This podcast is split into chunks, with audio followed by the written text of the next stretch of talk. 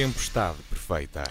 Sejam então bem-vindos, cá estamos para mais uma Tempestade Perfeita. Hoje, eh, da equipa residente eh, do programa, temos então a Vera Gouveia Barros, como a Maria João já disse há pouco, e uma convidada, a Sandra Maximiano, a professora do ISEG, eh, Economia, a Escola de Economia e Gestão de Lisboa, especialista neste ramo específico da economia, economia comportamental e em muitas questões que, que, interferem com a tomada de decisões individuais, como as preferências sociais e morais, o género e a informação disponível.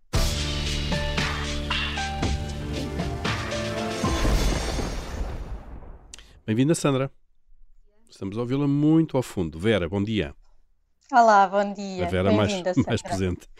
Vamos falar da importância da economia comportamental na gestão de uma crise como a pandemia e tentar responder então essa questão eh, que deve ser tão antiga eh, quanto a própria ciência económica, então, por que falham as previsões. Eu sou o Paulo Ferreira, esta é a Tempestade Perfeita eh, e vamos então começar por aqui, pelas previsões.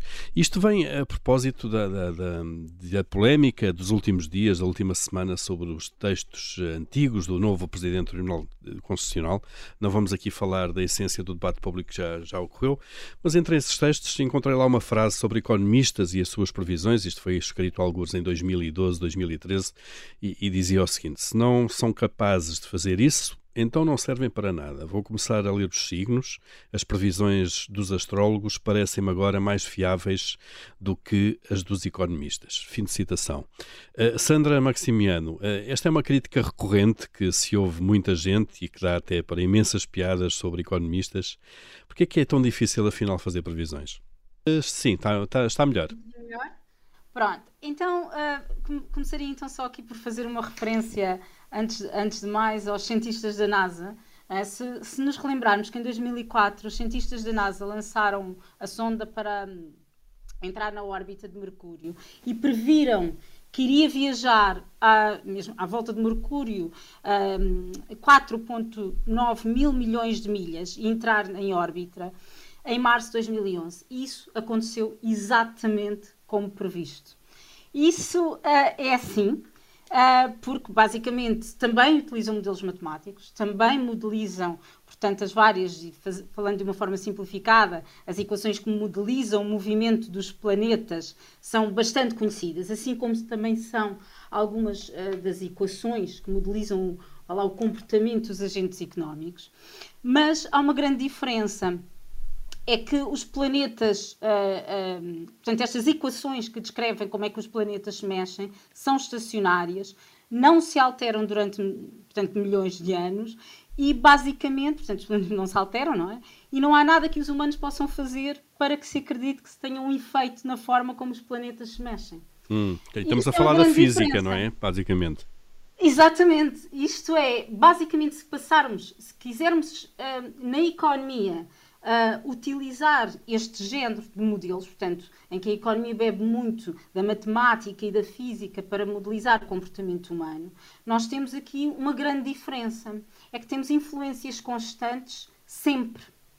E isto, um, portanto, na economia existe essa incerteza muito grande, porque existem, e como disse muito bem, agentes económicos que são seres sociais. É? Portanto, eu, por exemplo, se um economista disser uh, que é esperado, e só para dar um exemplo, um economista disser que é esperado uma inflação de 3%, é muito provável que a inflação vá ser maior do que 3%. Porquê? Existem logo reações imediatas a essa informação.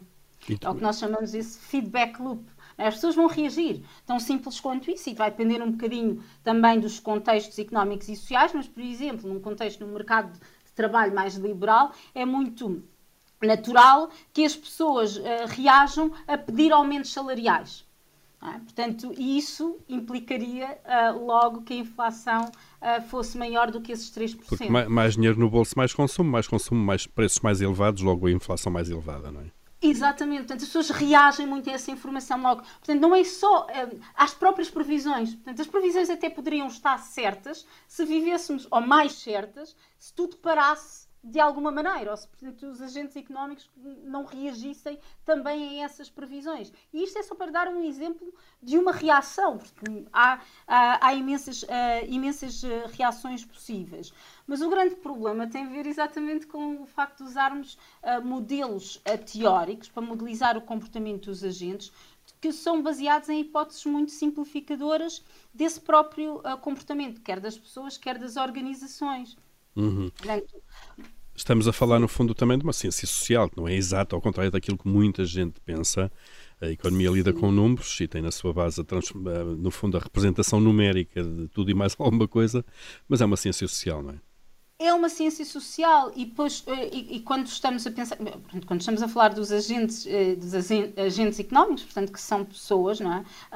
com, com determinadas preferências, com expectativas, uh, com enviesamentos cognitivos, uh, Portanto, que isso acaba por, eh, por ter, uma, ter uma grande influência em, muitas dessas, esse, sobretudo enviesamentos cognitivos e comportamentais que são uh, largamente deixados fora desses modelos económicos mais tradicionais mas mesmo o próprio facto de se assumir que as pessoas maximizam a sua utilidade, é? portanto, uh, que são agentes completamente racionais, maximizadores da sua utilidade, não é, um, não é necessariamente verdade. Não é? Nós dizemos muitas vezes uh, que temos uma racionalidade, economistas comportamentais e psicólogos, temos uma racionalidade limitada e até em alguns contextos roçamos mais, encostamos mais à irracionalidade até e, e não temos, uh, não somos apenas centrados nas nossas, uh, no nosso próprio bem-estar ou, ou tal termo da utilidade, mas um, em algumas, em algumas ocasiões até nos regemos mais por lógicas de cooperação e de altruísmo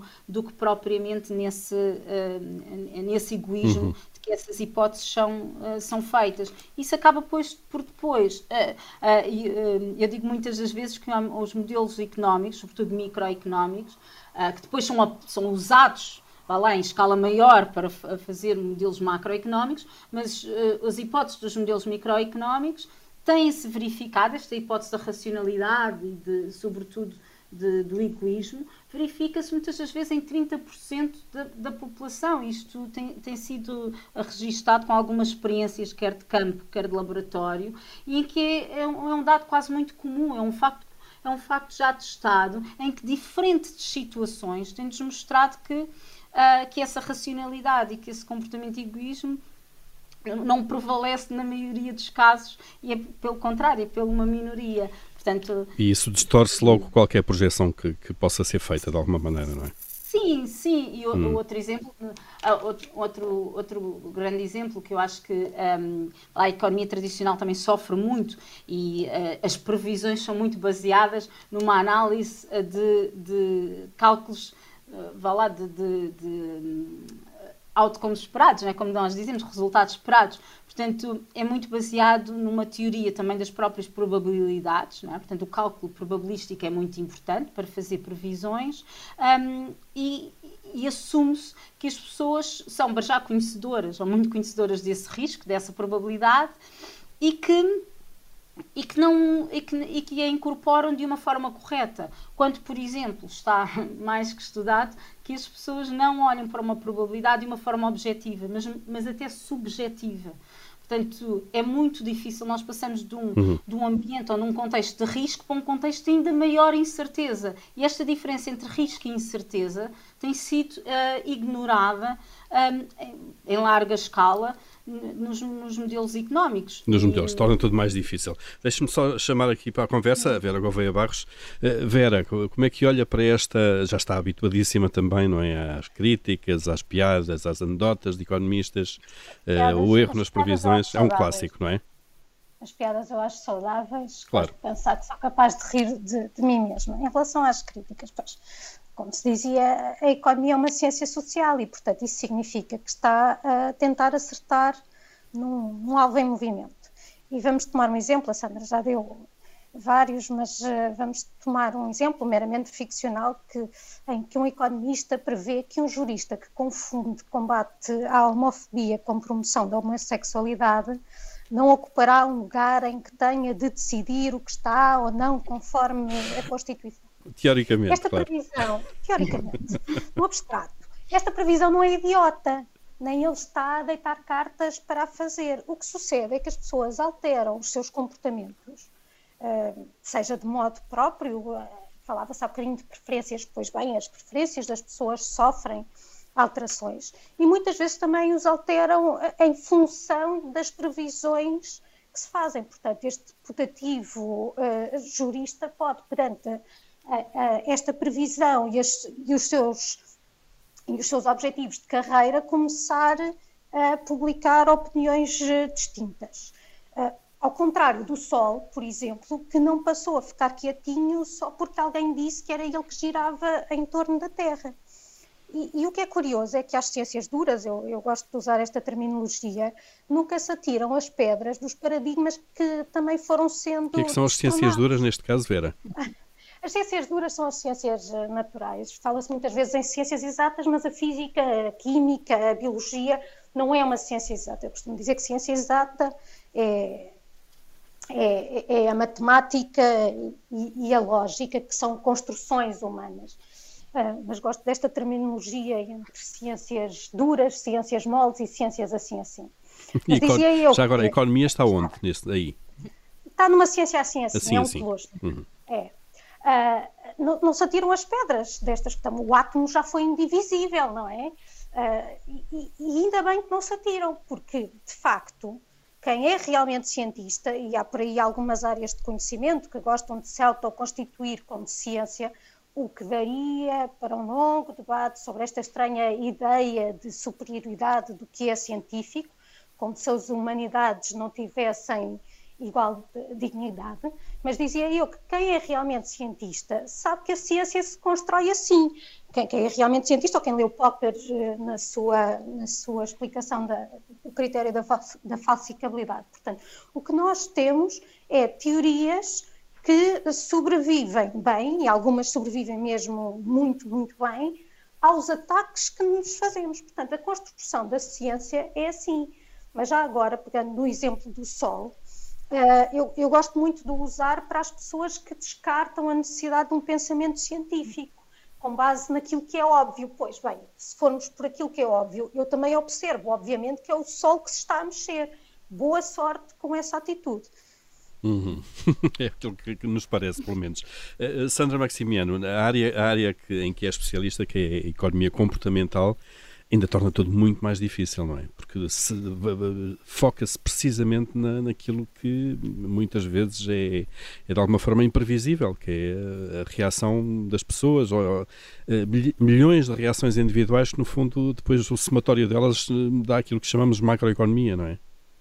Sim, é imprevisível até certo ponto. E eu acho que é, nós não podemos ser. Não, há, du, há, duas formas em que podemos olhar para a economia comportamental. Não é? Podemos olhar exatamente, quase que dessa forma, que tudo pode acontecer e, e, também não estabelecer alguns limites ou algumas, alguns factos que já são factos estilizados e fazer uso desses factos. E depois pensar, então, se tudo pode acontecer, é impossível uh, modelizar, seja que comportamento for, e daí é impossível fazer qualquer previsão que seja.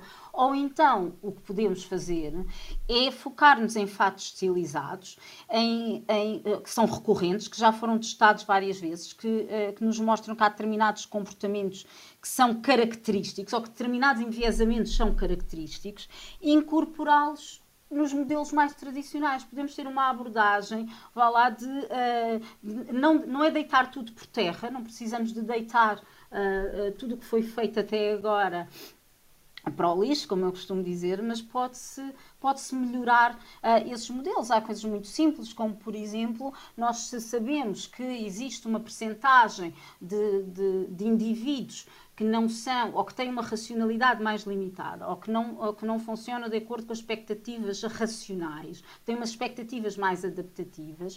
Por exemplo, uma coisa tão simples que pode ser feita é assumir que X percentagem de indivíduos nesses modelos se comportam dessa maneira. Portanto, uhum. não estamos a fazer aqui uma alteração ainda muito profunda, mas já estamos a melhorar em algum aspecto. Estamos a afinar, não é? Estamos a afinar. De acordo com a experiência passada. Exatamente, podemos ir por aí e ir afinando os modelos de alguma forma. Por exemplo, não é, quando a crise, a, a crise de 2000 2007, 2008, que há um bocadinho mais tarde, um, em que, em, em, que foram muito criticados os modelos macroeconómicos, em que basicamente em que se sinalizava ou que, que deixava lá a banca de fora, não é? Porque o, o, que aconteceu nesses modelos, nós temos uh, analisa a economia nessa divisão setorial, em que temos agentes uh, do lado do consumo, agentes do lado da produção e que o sistema financeiro acaba por ser apenas um intermediário uhum. e que se verificou que isso não pode ser, não é? Nós não temos, nós sabemos que não pedimos, uh, portanto, se, se um, um, pedido de empréstimo à banca significa uma oferta, uma, um, um aumento da oferta monetária, porque, porque vão abrir fundos para para, Há mais dinheiro a circular na economia. Claro. Acaba, pois, sim, portanto, não é apenas um, uma, uma transferência não é apenas um uso do dinheiro dos depósitos que vai servir para, um, para esse crédito. Portanto, percebeu-se perfeitamente que o papel da banca não é aquele papel de apenas intermediário financeiro. E isso foi, ainda que muito tarde, mas tem sido uh, ajustado pelos, pelos, pelos bancos centrais. Portanto, há ajustamentos e afinamentos que podem ser feitos, hum. e é um bocadinho como a Vera diz, acho que uh, se assemelha também assim às outras ciências, não é? Porque vamos aprendendo e vamos melhorando. Agora, existe ainda, um, existe ainda muita reticência, e aí, e aí eu acho que é de criticar, ao fazer.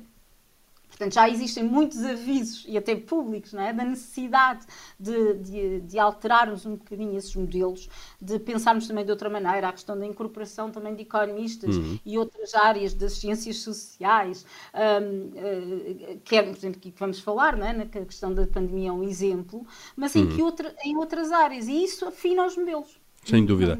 E, e, nós vamos na segunda parte, aliás, estamos eh, praticamente a terminar a, a primeira parte. Na, na, segunda parte, além das rubricas eh, eventuais, em que a Sandra Maximiano vai também participar, vamos precisamente falar concretamente disso. A economia comportamental eh, tem sido referida eh, marginalmente e lateralmente como eh, um instrumento eh, que seria, teria sido fundamental para o combate à pandemia, no fundo, para tentar levar as pessoas de uma forma coletiva a terem os comportamentos considerados adequados para, para, para combater o vírus. É disso que vamos falar então na segunda parte, hoje da Tempestade Perfeita, hoje com uma convidada, Sandra Maximiano, e com a Vera Gouveia Barros, da equipa residente do programa.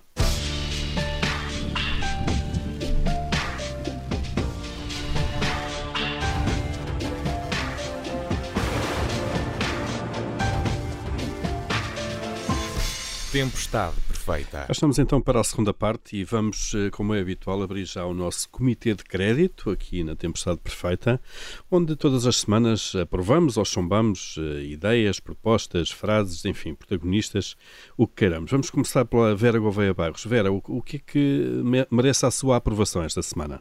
Esta semana vou uh, aprovar o projeto de lei 679, submetido à Assembleia pelo CDS no passado dia 17, quer alterar o código do IRC para dar um benefício fiscal às empresas que paguem propinas de cursos superiores aos seus trabalhadores.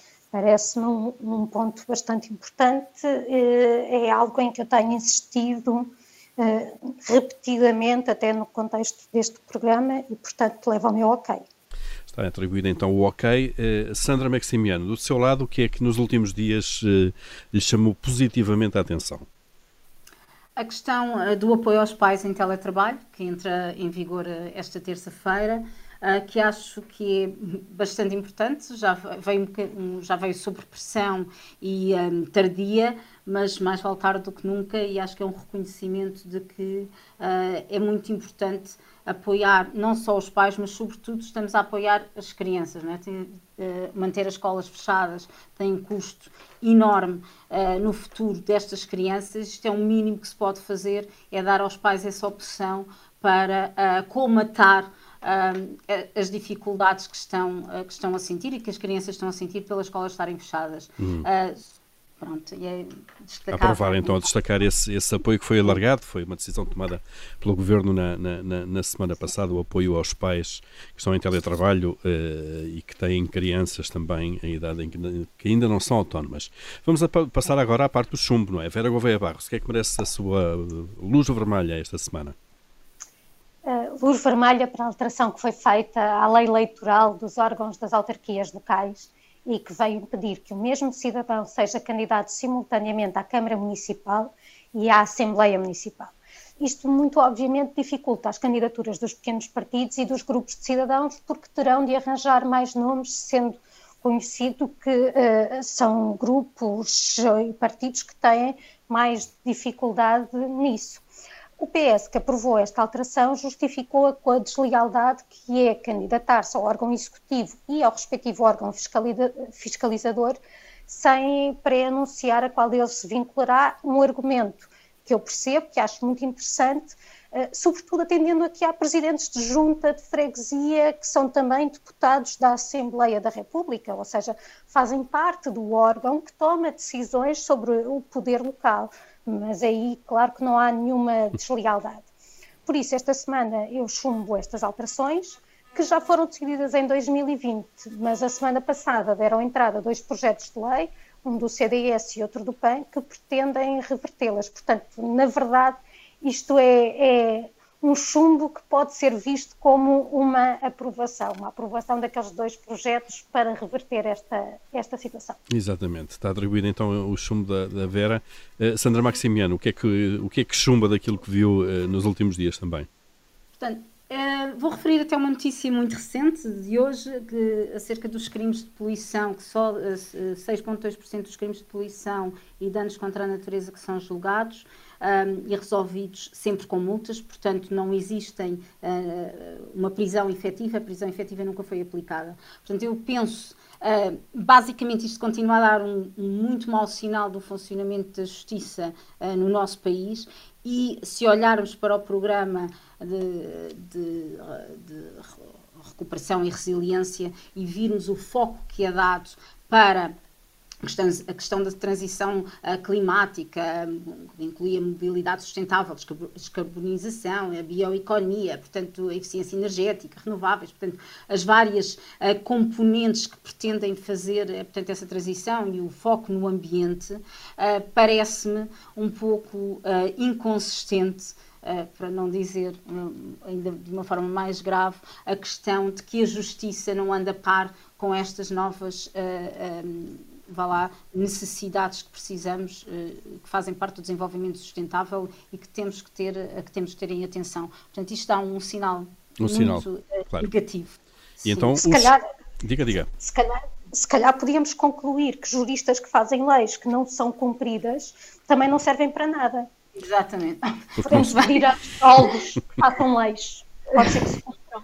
Eles já sabem o futuro Portanto, temos leis muito boas eh, às vezes, mas depois a sua aplicação é que é mais complicada. E a penalização para, para os infratores, mais ainda. Está atribuída então o chumbo também de Sandra Maximiano uh, esta semana uh, para a fraca taxa de penalização, de multa, em todos aqueles que, no fundo, são apanhados a cometer crimes ambientais. E assim fechamos o nosso Comitê de Crédito desta semana.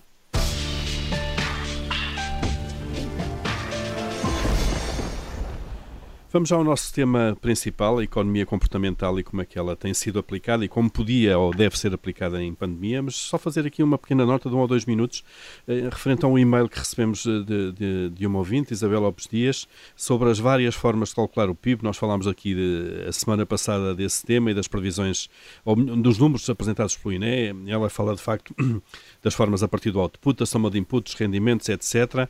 E a pergunta, basicamente, resumindo, é: os, eh, independentemente do método que o INE utiliza para lá chegarmos uh, para calcular o PIB, uh, o resultado é sempre o mesmo ou, conforme partimos do output, dos inputs, dos rendimentos, podemos chegar a números diferentes? Vera, quer, quer rapidamente explicar esta.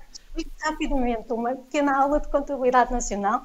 Agradecer o e-mail desta nossa ouvinte, dizer que esta participação é muito bem-vinda, pelo menos para mim. Uh, existem várias formas de, de, avaliar aquilo que se produziu em termos de bens e serviços no ano.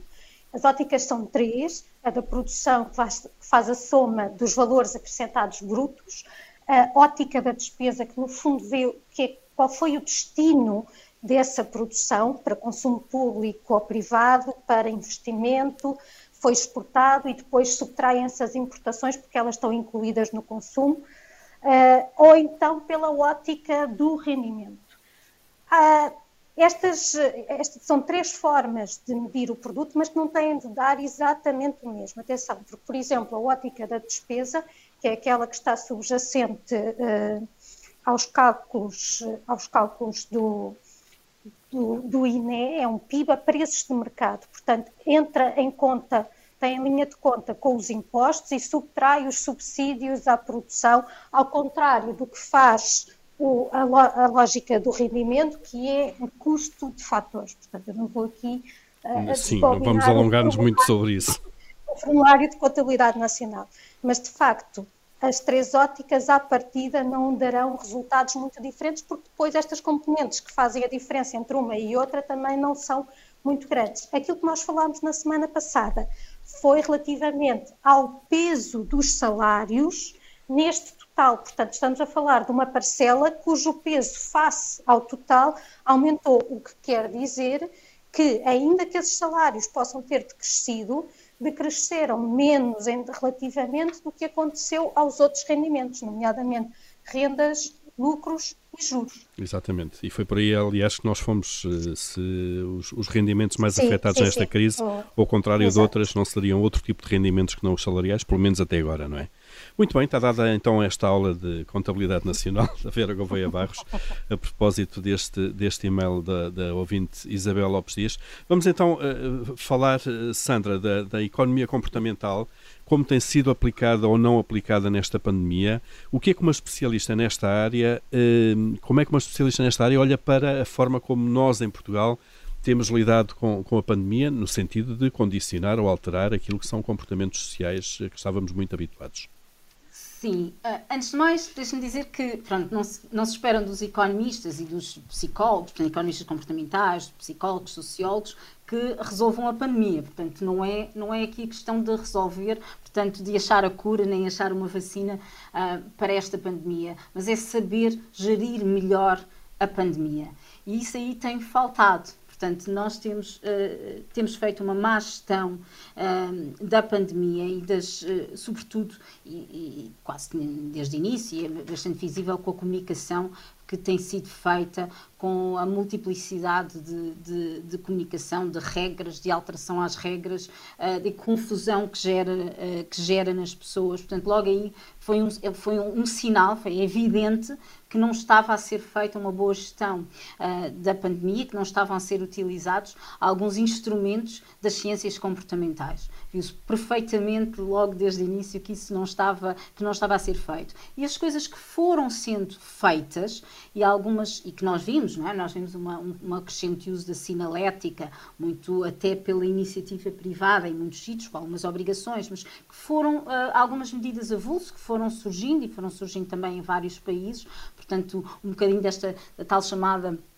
da teoria do nudge, não é? da aplicação uh, de, de, de, determinados instrumentos que podem ser utilizados para alterar o comportamento das pessoas, mas tudo de uma forma também sem, sem grande uh, estruturação desde o início e, uh, e avulso, quase que, quase que aconteceu dessa forma. Portanto, ao, ao, ao fim e ao cabo, não foi pensado logo à partida qual é que seria o grande impacto que esta hum. pandemia iria trazer Sim. no comportamento das pessoas, quer individual, quer de grupo. Sente Isso... que houve muito voluntarismo eh, da parte das autoridades eh, quando foram definidas as regras e, sobretudo, a forma de as comunicar também.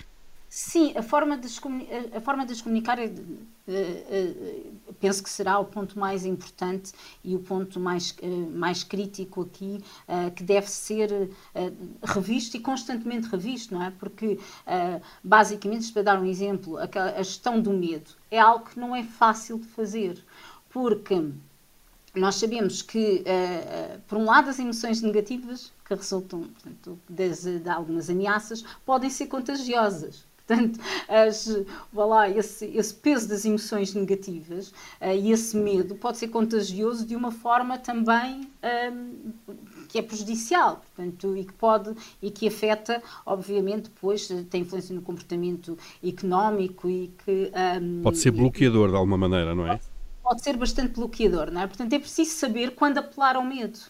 Portanto, existe Existem, uh, uh, o medo pode ser positivo nestes casos, no sentido de ser utilizado como um instrumento e, e, e, usá-lo para levar a mudanças de comportamento, mas é preciso saber quando é, que, quando é que se deve ser aplicado. E, por exemplo, há estudos que mostram que usar o medo como um instrumento que pode levar a mudanças de comportamento positivas se as pessoas sentirem que são capazes de lidar com essa ameaça mas que pode levar a reações mais negativas se sentirem que são incapazes de agir.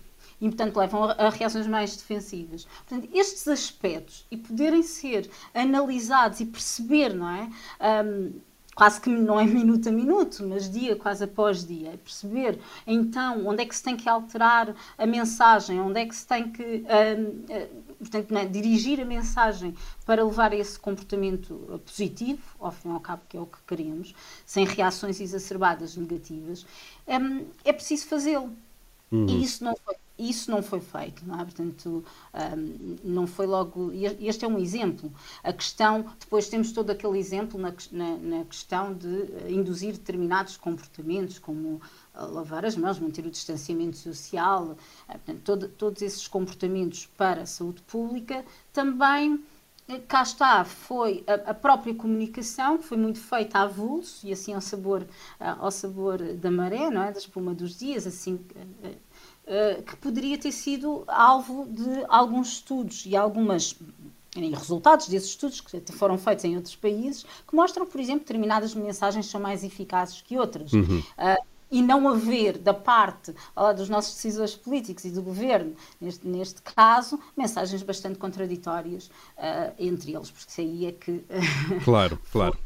Perde-se o efeito disso. Vera Gouveia Barros, não, temos falado muito de epidemia, obviamente, não, nunca abordámos assim muito a fundo esta questão de facto da, da, da, do condicionamento dos comportamentos e da, forma como se pode alterar comportamentos. Mas há também sempre aqui, como em tudo o que é questão económica, incentivos, eh, eh, de alguma maneira, positivos ou negativos, não é? Ora bem. Eh, como é que tem sido gerido isso? Como é que, como, é, como é que olhas para esta área? A Sandra sabe que eu acho que economia comportamental é um pleonasmo porque basta-me eu dizer economia que já sei que ela é comportamental. E também eu sou uma defensora de que, de facto, os indivíduos maximizam a sua utilidade. Ninguém disse foi que a sua utilidade tinha de ser uma versão puramente materialista. Aliás, o próprio pai fundador da economia, o Adam Smith, tem um livro escrito uh, anterior à Riqueza das Nações, em que fala precisamente das questões de como o ser humano se preocupa com o bem-estar de outrem, ou seja, eu posso ver as preocupações com os outros como incluídas na minha própria função de utilidade. A questão está em como é que eu a defino, e aí acho que, a psicologia tem uma contribuição a dar para perceber quais são os mecanismos que estão, as, as tais preferências resultam de mecanismos psicológicos e acho que é fundamental.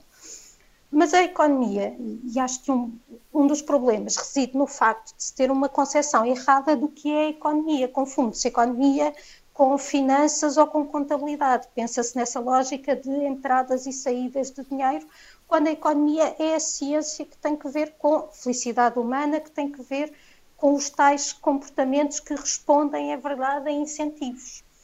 E isso, ainda a semana passada, eu, eu falava a propósito disso, e, e exibia a minha indignação pelo facto de, num órgão que vai dar con consultoria na área da política de habitação, não estar um representante da Ordem dos Economistas quando está de outras profissões. Porque há muito esta ideia. Que hum. saúde não tem nada, que, que, os economistas não têm nenhum contributo a dar sobre saúde, que não têm nenhum contributo a dar sobre educação, que não têm nenhum contributo a dar sobre uma série de áreas, quando muitas delas implicam eu perceber o que é que, o que, é que motiva o comportamento e, e como é que as pessoas reagem a determinadas medidas. Portanto, se hum. quisermos, eu acho que o que nós temos aqui na gestão da pandemia é de facto a falta desse lado. Não houve aqui uma preocupação de termos uma abordagem multidisciplinar, e quando falo dos economistas, falo também de outras ciências, atenção, que ajudam a perceber, aliás, quem, quem aprendeu alguma coisa da parte de, das ciências sociais, e, e, eu tive uma cadeira sobre isso, falava-se logo da questão do fenómeno social ser total, ou seja, cada uma das ciências só consegue dar um prisma sobre, sobre ele, não uhum. consegue, uh, não consegue entendê-lo na sua totalidade e por isso precisamos de uma atitude de, de multidisciplinaridade. Aliás, é muito interessante ver como as ditas ciências exatas, a matemática, falhou tanto nas suas previsões relativamente aos números da, da, evolução da pandemia, precisamente porque esses números dependem de comportamentos humanos. Claro, estamos mais confinados, menos confinados e por aí fora. Não é? Ora bem, claro. e portanto, não, são, não, é, não é simplesmente o vírus que se multiplica sem qualquer ação dos seres humanos. Sobretudo, aí...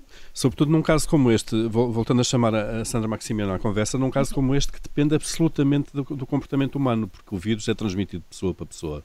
Uh, e, portanto, está tudo dependente disso. Sandra, há estudos feitos sobre isto, isto é, os, os, os economistas, outros uh, cientistas que, que se queiram debruçar sobre isto e perceber como é que a área comportamental pode, ou foi condicionada, ou pode condicionar. Há estudos a ser feitos sobre isto, alguma coisa produzida já em termos académicos. Cá em Portugal, não sei se tem conhecimento de, alguma, de, de algum trabalho em específico sobre, sobre esta questão da pandemia. Sim, um, eu, eu acho que ainda não existem muitos, uh, especificamente em relação à pandemia. Houve, excepto alguns países fizeram, portanto, na Alemanha nós temos, eh, eu acho que referi isso há alguns tempo, algum tempo atrás, na Alemanha houve algum estudo de tentar identificar logo quais seriam as mensagens mais eficazes para uh, que as pessoas tivessem essa, essa, essa percepção de que estamos a falar de uma grande externalidade, não é? Portanto, o nosso comportamento vai influenciar, uh, neste caso, pode influenciar a vida dos outros, não é? E perceber uh, que, se calhar, mensagens como fica em casa, tem que ficar em casa, me conter a pandemia, não seriam suficientes, e por comparação a mensagens como fica em casa para salvar a vida do seu pai, do seu avô, do seu amigo. Portanto, basicamente, basicamente houve, houve uma série de estudos feitos uh, na altura, uh, quando, até quando, portanto, em, logo em março, um, ehm, que identificaram exatamente uh, alterações, portanto, o impacto de diferentes mensagens. Este é só para lhe dar um exemplo. Uhum. E, tem sido e tem sido portanto têm sido referidos também outros outros estudos nomeadamente a questão da importância das normas sociais a tal, o tal chamado comportamento manada o facto de quando é que é importante uh, dar uma mensagem quando é que uma mensagem negativa pode ser prejudicial para esse mesmo comportamento. Ah, por exemplo, eu penso muito, muitas vezes nisso quando uh, nós, uh, e quando vemos muito, muito isso nos, nos, meios de comunicação social, está um dia de sol, uh, há aquela tendência de mostrar o que é que está, que, que, as pessoas estão fora de casa, estão, não ligam ao confinamento, e isso pode ter um impacto negativo, obviamente, na, no comportamento das levar pessoas. A, levar a, a comportamentos de imitação, de alguma maneira, não é? Exatamente, portanto, há muitos estudos que mostram isso, que mostrar o que os outros fazem tem impacto positivo quando o que os outros fazem é o, no, o comportamento que se deseja que eles tenham e que uhum. tem um comportamento exacerbadamente negativo quando o que se está a mostrar é o que se quer que eles não façam. Portanto, e há, e há estudos que mostram isso em outros contextos e há estudos agora mais recentes que também, não no caso ainda português, mas que uh, têm, têm, têm debruçado sobre, sobre estas questões portanto, e em relação ao Covid. Há hum. também, um, e penso de uma forma muito positiva, em algumas, uh, em, em, Portugal, alguns incentivos. Um, quer da parte da, Fundação para a Ciência e Tecnologia, quer da parte de outras, eh, de outras organizações, para que apareçam mais uh, estudos relacionados com o impacto da pandemia, uh, nomeadamente neste âmbito também das ciências, uh, das ciências comportamentais e sociais em geral, como aqui a, a, a Vera uhum. bem referiu. Portanto, é, diga, diga, só, Sandro. Só acrescentava ainda aqui uma, uma questão que eu acho que é muito importante, também para ligar ao, ao que a Vera referiu, e, já, e também com a primeira questão das previsões. George Akerlof disse uma coisa em relação à falta das. Portanto, de, de, o problema das previsões económicas falharem. Ele diz que a ciência económica é algo muito estanque, que falta polinização lá, de outras ciências para se fazerem melhores previsões. E é tudo uma questão também de incentivos. Pronto, e é mesmo verdade que nós analisamos cada ciência quase muito comportamentalizada, cá está, não é? Portanto, a habitação, se calhar chamamos mais facilmente arquitetos do que chamamos um economista. Uhum. Quando estamos a falar da educação, vamos falar uh, de algumas pessoas de ciências da educação e também esquecemos, se calhar, os economistas e outros, uh, uh, outros cientistas poderiam estar presentes. Um, e é essa, essa falta dessa polinização que nos depois permite-nos, vá lá, fazer essas, hum. uh, essas análises e essas previsões também de uma forma uh, no fundo, mais... Sim, sim. mais acertadas. No fundo, não tratar, não tratar as ciências como, como silos estanques e não. permitir que o, que o conhecimento, uh, no fundo, faça, seja transversal às várias ciências. Uh, nós estamos a terminar esta nossa tempestade perfeita, mas antes de chegarmos ao fim, há sempre um momento muito apreciado também pela Vera Gouveia Barros, que é o momento da tirania semanal, em que cada um dos participantes eh, diz aquilo que gosta ou que gostaria de fazer se mandasse. Começando pela Vera, então, Vera, se mandasse esta semana, o que é que faria? Não, eu, eu hoje não vou ser tirana, não vou dar ordens. Muito bem. Vou usar de omnipotência para pôr os portugueses a ir ao site www www.consultalex.gov.pt a participar do processo de consulta pública que foi submetido o Plano de Recuperação e Resiliência. O tal PRR, não é? Exatamente. Claro. Só têm até dia 1 de março, mais uma semaninha, por isso não se distraiam espero que esta minha omnipotência funcione. Podemos transformar isso numa ordem, então. Está dada a ordem para todos participarem da discussão pública do, do Mas célebre é plano. isso próprio, não vou Sem dar dúvida. ordens, isso era paternalismo. Sem dúvida. Uh, uh, Sandra Maximiano, e se mandasse? Se mandasse, bem, a muito curto prazo, acho que, dados os números atuais, abriria já as escolas para o primeiro, primeiro ciclo, pelo menos, primeiro e segundo ciclo, um, porque acho que basicamente os custos que estão a ser colocados nas crianças e no futuro destes jovens e depois, nomeadamente no futuro do país, é muito, muito elevado. Um, com algumas medidas, com testes mais, const, mais constantes e mais recorrentes, acho que seria possível todo, portanto, abrir as escolas para esses primeiros uh, graus de ensino. Isto a muito curto prazo. A mais longo, médio e mais longo prazo, e também uh, olhando referindo ao programa de recuperação e resiliência, a minha questão aqui, uh, uma, uma, um, um objetivo. E muito rapidamente, é, Sandra. Muito rapidamente, tem muito a ver com a percentagem de doutorados nas empresas. E não se uh, vê e nem isso é referido uh, neste plano e acho é, é vergonhosa, portanto a percentagem é muito baixa.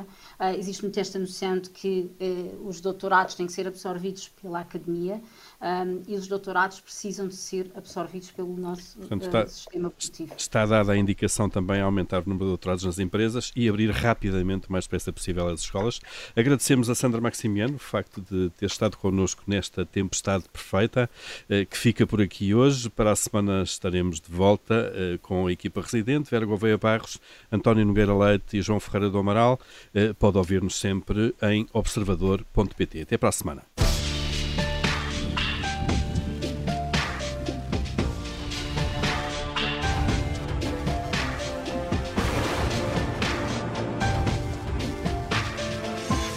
Tempestade perfeita.